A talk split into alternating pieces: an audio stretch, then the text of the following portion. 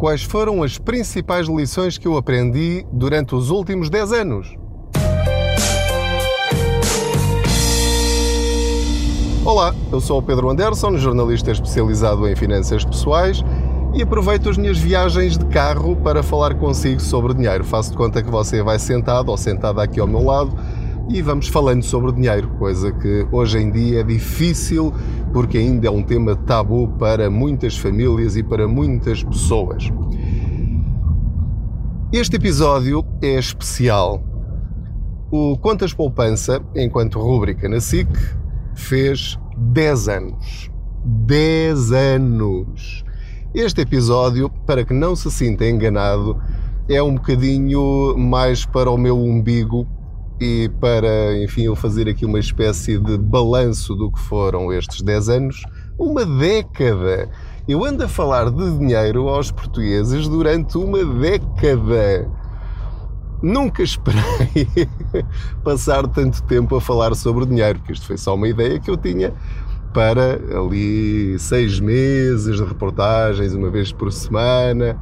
Isto foi em 2011. 11 de junho de 2011 foi o dia em que foi emitida a primeira reportagem do Quantas Poupança. Lembro-me como se fosse hoje. Era uma reportagem a comparar um carro com GPL e um carro normal, exatamente da mesma marca, com a mesma cilindrada. E então a ideia era fazer contas fazer contas e tentar perceber se uma opção compensava em relação à outra. Porque eu estava farto, muito farto de ouvir falar de ah, o GPL é mais barato. Mas eu queria saber, mas o GPL é mais barato quanto? Às vezes lia notícias no jornal a dizer, bom, Uh, baixe o seu seguro do carro ou o seu seguro de vida. Mas eu perguntava, mas como é que isso se faz? Alguém me explica? E como ninguém me explicava, resolvi arregaçar as mangas e tentar fazer. E então comecei a fazer as coisas para mim. E por isso é que eu lhe digo que isto é um bocadinho eh, sobre o meu umbigo. No entanto, eu gostava muito que você ouvisse este episódio especial 10 anos, porque tenho a certeza que no meio de todas estas coisas que eu vou falar sobre mim, acho que vai conseguir retirar algumas ideias para você utilizar na sua vida e também ficar a ganhar algum dinheiro ou experiência para si. Então estava eu a dizer-lhe que eu experimentava as coisas, uma vez que não tinha outras fontes de informação, investigava, perguntava, tentava, enviava e-mails. Algumas reportagens demoraram meses a ser feitas porque eu enviava um pedido ao banco e o banco recusava. Então eu tentava de outra maneira e o banco recusava. O banco ou a seguradora ou o que fosse. Eh, ou então conseguia, mas não era bem aquilo. Então eu tentava outra vez. Depois perguntava a pessoas que já tinham passado por aquilo, ou especialistas na área, a perguntar: já alguma vez tiveram um cliente tivesse feito isto? Estou a referir-me especificamente, por exemplo, ao seguro de vida, porque eu estava agarrado ao spread com o meu seguro de vida. Portanto, estava lá escrito que caso eu mudasse de seguradora, eles subiam o meu spread. Então perguntei a vários mediadores de seguros: Meus amigos, como é que se faz? Alguma vez algum de vocês conseguiu fazer isto a um cliente?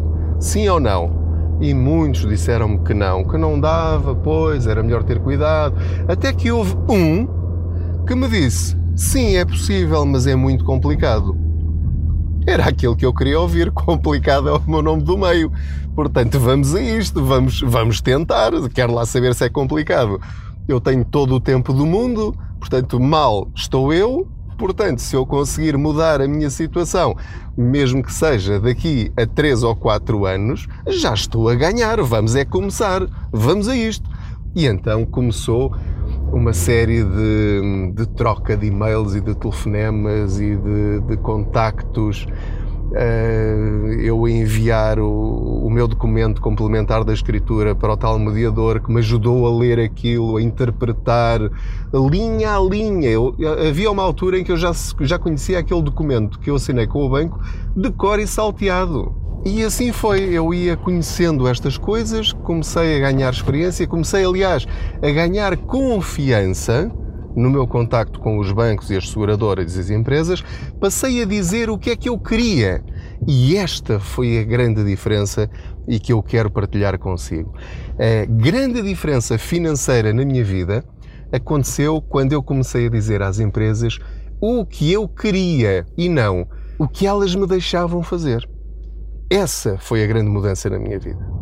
A segunda grande lição que eu tirei destes 10 anos é que nós não estamos casados com as empresas. Eu assinei muitos contratos sem fazer a mínima ideia do que estava a assinar. Eu assinava de cruz, eu confiava no meu gestor de conta dos vários bancos. E atenção, isto uh, não é nenhuma crítica aos gestores de conta, porque eles são excelentes profissionais, muitos deles, haverá bons profissionais, maus profissionais, como em todas as profissões, na minha também. Agora, a questão é que eles dão os melhores conselhos disponíveis face à oferta que eles têm. E a oferta que eles têm é a que eles têm na empresa deles no banco deles, na seguradora deles. E muitas vezes foi isso que eu percebi ao longo destes 10 anos.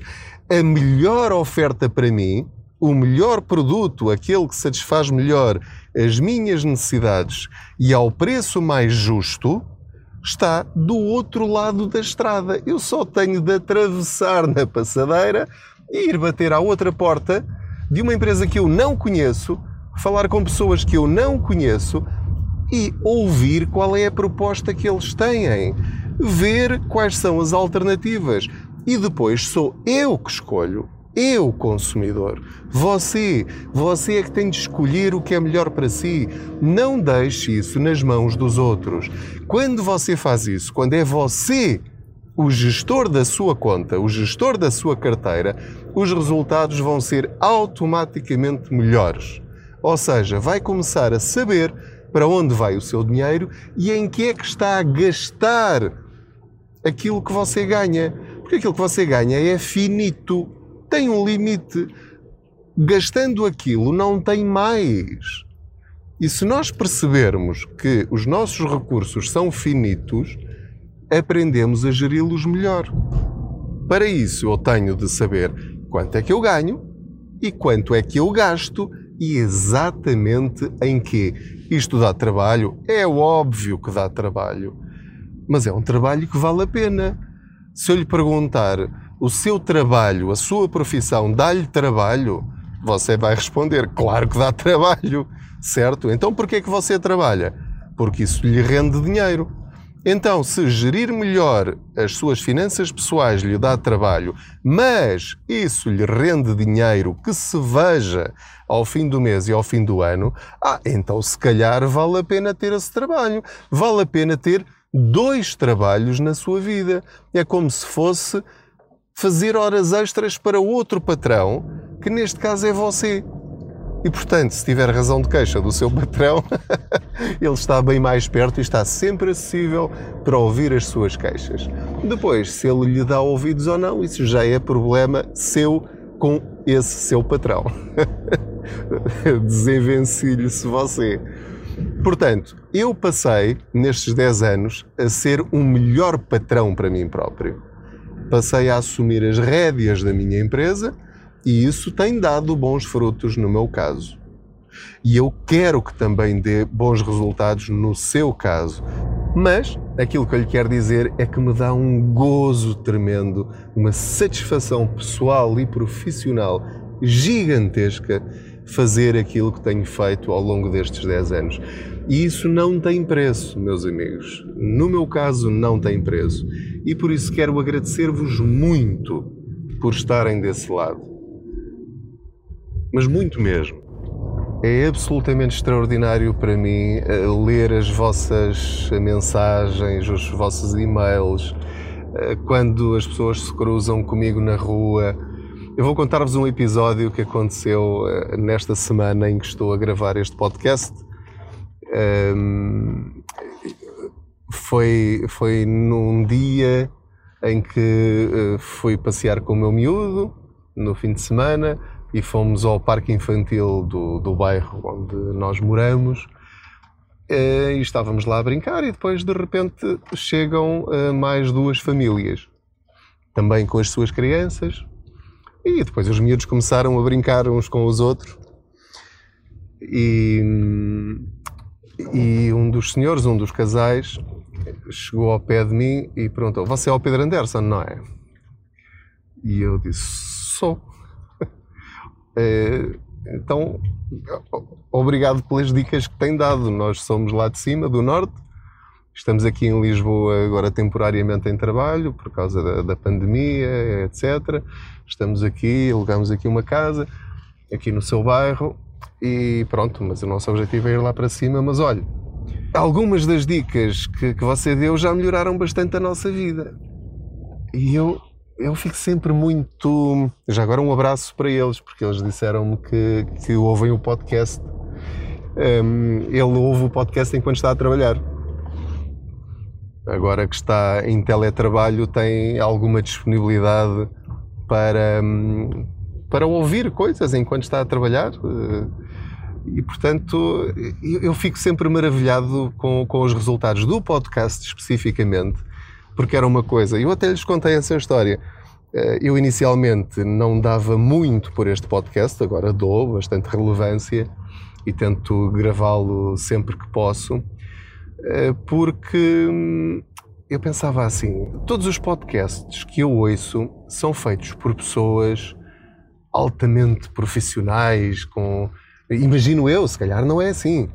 Com grandes equipamentos de estúdio e microfones de última geração e também gravam em vídeo num grande cenário.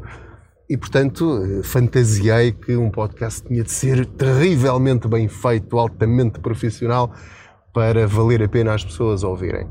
E eu, como não tinha tempo para gravar isso em casa, porque eu pensei nisso, montar um estúdio em casa, no quarto ou na sala ou no escritório, insonorizar aquilo o melhor possível uh, e depois comprar um bom gravador e um, excelentes microfones com qualidade profissional, porque eu venho da rádio, eu sei fazer isso.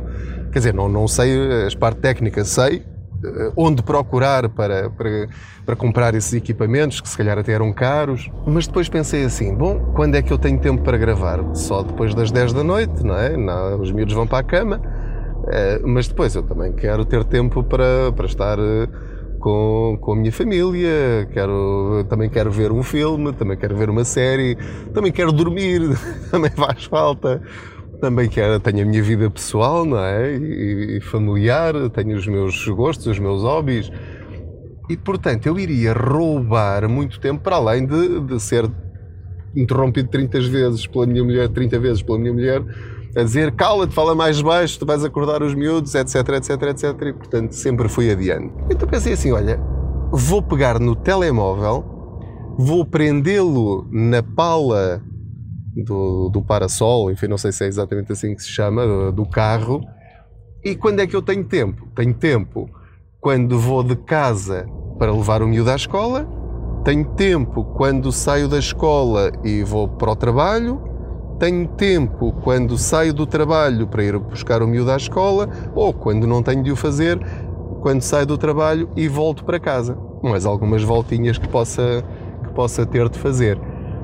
E pensei, vou gravar e depois vou ver o que é que dá. E depois gravei.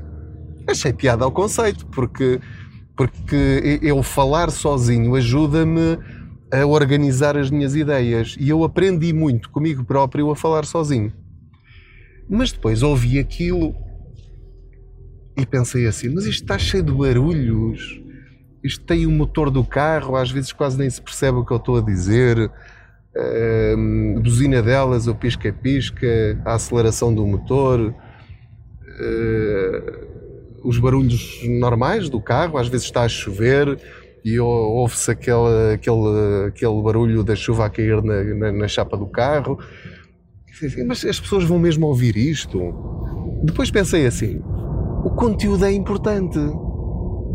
Será que as pessoas estão disponíveis para ouvir uma coisa que é importante para elas? E estão dispostas a, a nem sequer dar pelos barulhos? E pensei assim: olha, vou arriscar, o que é que eu perco com isto? espero que nada. O pior que pode acontecer é as pessoas não ouvirem e haver assim meia dúzia de indivíduos, ou uma dúzia, ou cem, o que for, a, a dizerem: pá, faça lá isso como deve ser, eu não, não, não dá para ouvi-lo, desculpe lá, mas Até à próxima. E comecei a receber mensagens muito positivas, encorajadoras, de pessoas que gostavam realmente de ouvir estas conversas. E isso para mim foi uma agradável surpresa. Muito boa mesmo. Muito boa surpresa. Extraordinária. E portanto quero agradecer-vos por isso. Voltando àquela conversa que eu eh, estava a ter com, com aquele casal lá do Norte e que eu encontrei no tal parque infantil, muito simpáticos, eh, muito obrigado pela, pela vossa simpatia. Eh, explicavam-me eles o, o ponto de vista de quem ouve o podcast. São coisas que nunca ninguém lhes disse.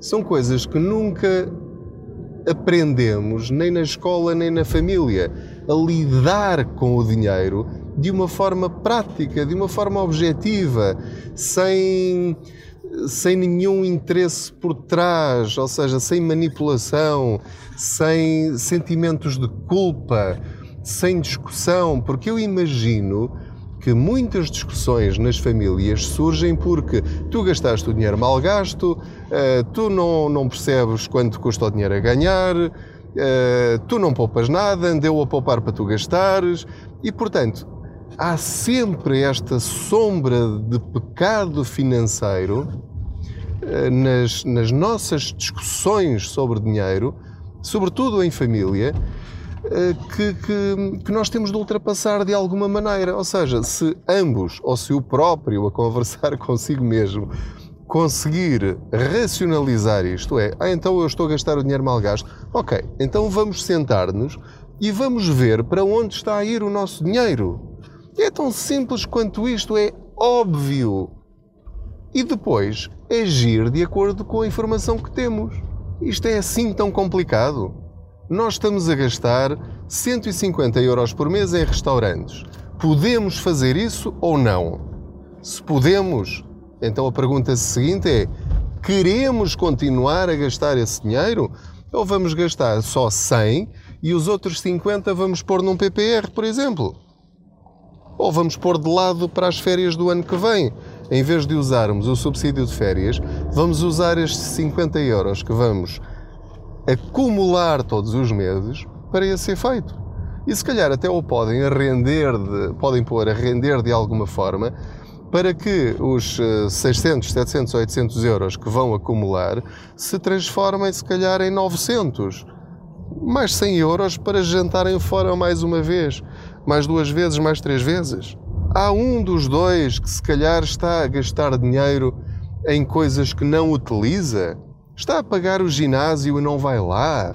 Se calhar esse dinheiro pode ser melhor gasto se for redirecionado para outro tipo de despesa ou então também, e mais uma vez, para uma poupança ou para investir.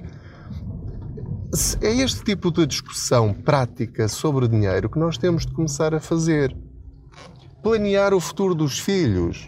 Por exemplo, já vos eh, disse algumas vezes que pela primeira vez no ano passado, em novembro de 2020, fiz um PPR para os meus filhos, para cada um dos meus dois filhos. E um tinha 8 anos na altura e o outro tinha 16. Foi a primeira vez que eu fiz isto, que eu, que eu levei à prática, porque eu já tinha percebido que o PPR é uma ferramenta financeira importantíssima para os portugueses. Pode mudar a vida de milhares de famílias em Portugal. Uma coisa tão simples como fazer um PPR. E eu fiz para eles e para mim e para a minha mulher também. Aproveitei. Já vou tarde? Já, já vou tarde, já vou muito tarde. É talvez o maior arrependimento financeiro que eu tenho é não ter começado a fazer um bom PPR, porque há maus PPR, essa é outra lição que eu aprendi. Veja, se tem um PPR, veja quanto é que está a render. Se está a render zero, mude, transfira-o para outro que esteja a render. É tão simples quanto isto. Não fica parado. Ah, pronto, mas já fiz, já lá está há tanto tempo. Então, se já lá está há tanto tempo, mude. Mais uma razão para mudar. Portanto, são estas dicas simples, práticas, que é tentar encontrar sempre o melhor preço para aquilo que nós queremos, sermos nós a escolher onde é que gastamos o dinheiro e não as empresas a escolher por nós, estou a falar de bancos e seguradoras, nós temos de aprender a escolher um seguro. Para que é que eu quero um seguro? Que coberturas é que eu quero ter? Quais são as que eu não quero ter? E começar a tratar estas coisas, o crédito à habitação e os seguros e as telecomunicações e outras despesas do género, como quando nós vamos ao restaurante e temos o menu à frente e nós olhamos para os preços e dizemos: Olha, eu quero isto, isto e isto, isto não quero, olha, isto volta para trás, isto escusa de pôr na mesa porque nós não vamos querer e quero isto, ou então escolher, olha, e, o menu, o menu completo uh, fica quanto no total e tem direito a quê? Se calhar compensa. Portanto, se tivermos esta atitude de escolhas financeiras racionais do ponto de vista do nosso dinheiro, a nossa vida financeira muda e muda de um dia para o outro. Em poucos meses começa a haver a diferença. Onde antes tinha uh, mais mês uh, no fim do dinheiro, vai passar a ter cada vez mais dinheiro no fim do mês. E olha que esta diferença é substancial e vai trazer-lhe muito mais segurança, mais calma, começa a ver as coisas de, de, de outra maneira, não, não, precisa ceder a pressões imediatas, começa a, a dominar os seus impulsos consumistas. Há muitas pessoas que apetece-lhes comprar uma coisa, compram logo. E só depois é que descobrem que afinal não têm dinheiro para aquilo. Eh, ou que lhes, aliás, nem se apercebem que estão a não ter dinheiro por causa de uma compra que fizeram há seis meses. Só sabem é que agora lhes apareceu uma conta para pagar e não têm lá dinheiro na conta. Mas não conseguem ir para trás e descobrir onde é que aquele dinheiro que agora lhe faz falta saiu da sua conta. E quando nós começamos a ver o dinheiro desta maneira, eh, cada compra ter de ter uma espécie de racional por trás, é como se tivesse. Sabe o que são as cativações do orçamento do Estado? O Ministério de, das Finanças usa uma ferramenta financeira que são as cativações. Ou seja, há um orçamento para as coisas, para os serviços, para os vários ministérios. Mas há uma parte que fica cativa. E, portanto, quando chega àquele limite, Está ali uns 10, 20, 30%, seja lá o que for, não sei qual é a percentagem. Quando chega àquele limite, uh, deixa de haver dinheiro.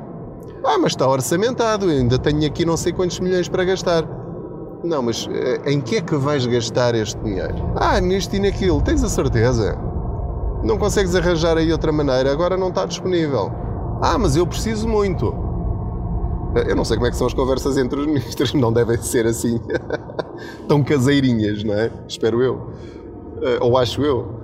E portanto, só em último, último caso, se for mesmo, mesmo preciso, é que então o Ministro das Finanças diz: pronto, então toma lá e se calhar só lhe dá um terço do que o outro pediu e desenrasca-te porque não te vou dar mais, apesar de estar orçamentado. E portanto, quando nós começamos a a ser ministros das finanças do nosso orçamento lá de casa e começamos a ter esta mão de ferro no sentido positivo de não deixar que haja esbanjamentos, desperdício, isso só pode ser bom. Porque tendo o dinheiro do seu lado, se precisar gastá-lo, gasta-o. Porque é você que manda, é você que decide, mas este autocontrolo, este autodomínio, em termos financeiros, se todas as famílias portuguesas tivessem isto, sobretudo aquelas que têm maiores rendimentos, porque quem vive com o salário mínimo nacional ou perto disso, já é obrigado pela própria vida a ter esta atitude. Ou pelo menos eu espero que tenham, porque se não tiverem, então aí é o descalabro total. Portanto, em resumo, nestes 10 anos eu aprendi a perceber como é que as empresas me levam o dinheiro, comecei a perceber e a ter consciência para que é que eu quero o dinheiro, ou seja, quais são os meus objetivos na vida, quanto dinheiro é que eu quero ter daqui a 5 anos, daqui a 10, daqui a 15 e daqui a 20, E para gastar em quê? E depois fiz a minha conta, que é para atingir então estes objetivos, patamar a patamar, quanto dinheiro é que eu tenho de pôr de lado todos os meses ou todos os anos, em média, e de preferência render mais do que aquilo que é suposto para que esse dinheiro crie mais dinheiro para eu atingir mais depressa esses meus objetivos. Não faz sentido, amigos, poupar dinheiro, fazer sacrifícios, sem eu saber porque é que eu estou a fazer esses sacrifícios. É para os meus filhos tirarem um curso na universidade e, e se for necessário, que seja numa universidade privada, ou para pagar as propinas, ou para ele estudar fora da, da cidade onde nós vivemos eu vou ter de pagar um quarto, vou ter de pagar as propinas, vou ter de pagar a alimentação dele. Quanto dinheiro é que eu vou precisar para isso? Então tenho que planear já, não é na altura que eu vou passar fome para ter dinheiro para pagar essas despesas. Não é nessa altura que eu vou fazer um crédito para me endividar para o meu filho ter dinheiro para ter esses estudos, quando eu podia ter feito isso antecipadamente se tivesse pensado no assunto. Portanto, reparem como o planeamento resolve muitos problemas. Melhor, reparem como o planeamento evita muitos problemas. Evita o endividamento. Ou mesmo que eu venha a precisar de me endividar para determinadas despesas, por exemplo, a compra de um carro. Daqui a três anos eu quero comprar um carro. Então, se eu começar já a juntar, mesmo que não tenha a totalidade do dinheiro que eu preciso para comprar o carro daqui a 3 anos, eu, se tiver metade, já só me vou endividar na outra metade e vou tentar despachar essa dívida muito mais depressa e fico livre de dívidas mais rapidamente. É este tipo de conceitos simples, isto não tem nada de ciência aeroespacial nem de fisicoquímica. Quando falamos assim desta forma franca e aberta e simples, sobre dinheiro, a nossa vida muda. Começamos a saber onde estamos e para onde queremos ir. E vamos procurar caminhos para lá chegar. Vou investigar, vou ler, vou perguntar, não vou inventar. Inventar ou decidir por impulso é o pior que pode fazer. Vou dar-lhe um exemplo muito simples para, para terminar este, este episódio que já vai um bocadinho longo. Eh, de vez em quando eh, eu ainda volto ao Pedro Anderson antigo e penso assim: mas porquê é que eu me vou estar a chatear com isto? Vou pagar e acabou. É a primeira opção e, portanto, vou pedir um orçamento, dão-me o orçamento, tenho dinheiro suficiente para pagar essa despesa e penso assim: bom, ok, Pedro, tu já mereces Reparem como isto é, funciona, como funciona o nosso cérebro. Tu já sabes tanta coisa disto do dinheiro. Oh Pedro, poupa-te um bocadinho. Epá, e paga lá isso e não estejas com mais, com mais coisas. Uh, tens dinheiro para pagar esse orçamento? Não tens? Não vá, não te chateies com isso uh, e, e avança lá com isso. Isso aconteceu comigo estas férias. Eu pedi um orçamento numa agência de viagens. Eu sei posso fazer isso sozinho, eu sei que posso comprar as viagens de avião sozinho, sei que posso contactar o hotel e pagar uh, as, os quartos sozinho, etc, etc, etc. Mas, por uma questão de comodidade, pedi um orçamento à agência de viagens e deram-me um orçamento. E eu, tendo consciência de que era relativamente caro, senti-me por alguns instantes tentado a aceitar. Porque era chave na mão. Ok, é voo, hotel, transferes do aeroporto para o hotel, uh, carro alugado, o valor é X e era só chegar lá e dizer: Olha, sou o Pedro Anderson, tenho aqui esta reserva e está feito. Pronto. E era aquele valor. E eu estive quase, quase, quase a aceitar. Mas depois o, o meu Pedro Anderson do presente caiu-lhe a fichazinha e disse: Ó oh Pedro, por favor, mas tu não aprendeste nada com, com o que tens andado a dizer nestes 10 anos. é por estares a celebrar 10 anos de contas poupança que agora vais, eh, vais começar a deitar isto a perder. E então o que é que eu fiz? Bom, deixa cá ver quanto é que custam as viagens de avião. E fui então aos sites de comparação de preços. Tem o Momondo, tem o TripAdvisor, tem. Uh, agora estou a dizer nomes de cor, né? Pronto, uh, pesquisei vários e cheguei então ao melhor valor do voo. Depois, o mesmo hotel uh, que estava no orçamento e que eu gostei do hotel, vi as fotos, vi os comentários, as avaliações, pareceu-me um bom hotel. E então liguei para o hotel e disse: olha, de tantos a tantos, exatamente nas mesmas datas, as mesmas pessoas, as mesmas condições, enquanto é que isso me fica? E deram-me um valor. E eu somei aqueles dois valores e dava-me uma diferença bastante grande em relação uh, à agência de viagens. Eu pensei assim, ah lá, mais uma vez compensou ter, hum, ter comparado e ter pesquisado antes de decidir. Não decidi por impulso. Então o que é que eu fiz? Ou o que é que eu poderia fazer? Agora tinha duas opções. Uma era tratar tudo sozinho e dizer eh, à agência de viagens: olha, desculpe, mas, mas uh, vou fazer isto de outra maneira. Há pessoas que nem dizem nada. E pronto, e poupava aquele dinheiro. Mas como eu já aprendi a ter lata suficiente para dizer as coisas como elas são e dizer às empresas aquilo que eu quero e não o que elas querem, não perguntar o que é que elas querem, portanto eu posso pedir um orçamento, mas não sou obrigado a aceitá-lo. E portanto cheguei ao pé deles, uh, telefonei-lhes e disse-lhes assim: Bom, uh, já sabem que o meu negócio é poupanças uh, e portanto, como é que vamos fazer? Eh, ou vocês baixam o preço, ou então vou fazer isto sozinho. Ah, bom, nós, eh, a resposta foi, nós fizemos aqui um pacote que inclui aqui uma série de seguros, e inclui aqui mais alguns serviços e mais algumas taxas, eh, e portanto, se quiser tudo isoladamente, nós também fazemos isso. E eu pensei assim, bom, cá está mais uma vez a prova de que às vezes a falar é que a gente se entende. E eu disse, bom, então quero um novo orçamento, estudo isoladamente, quer os voos e quer o hotel. E então fizeram-me um segundo orçamento.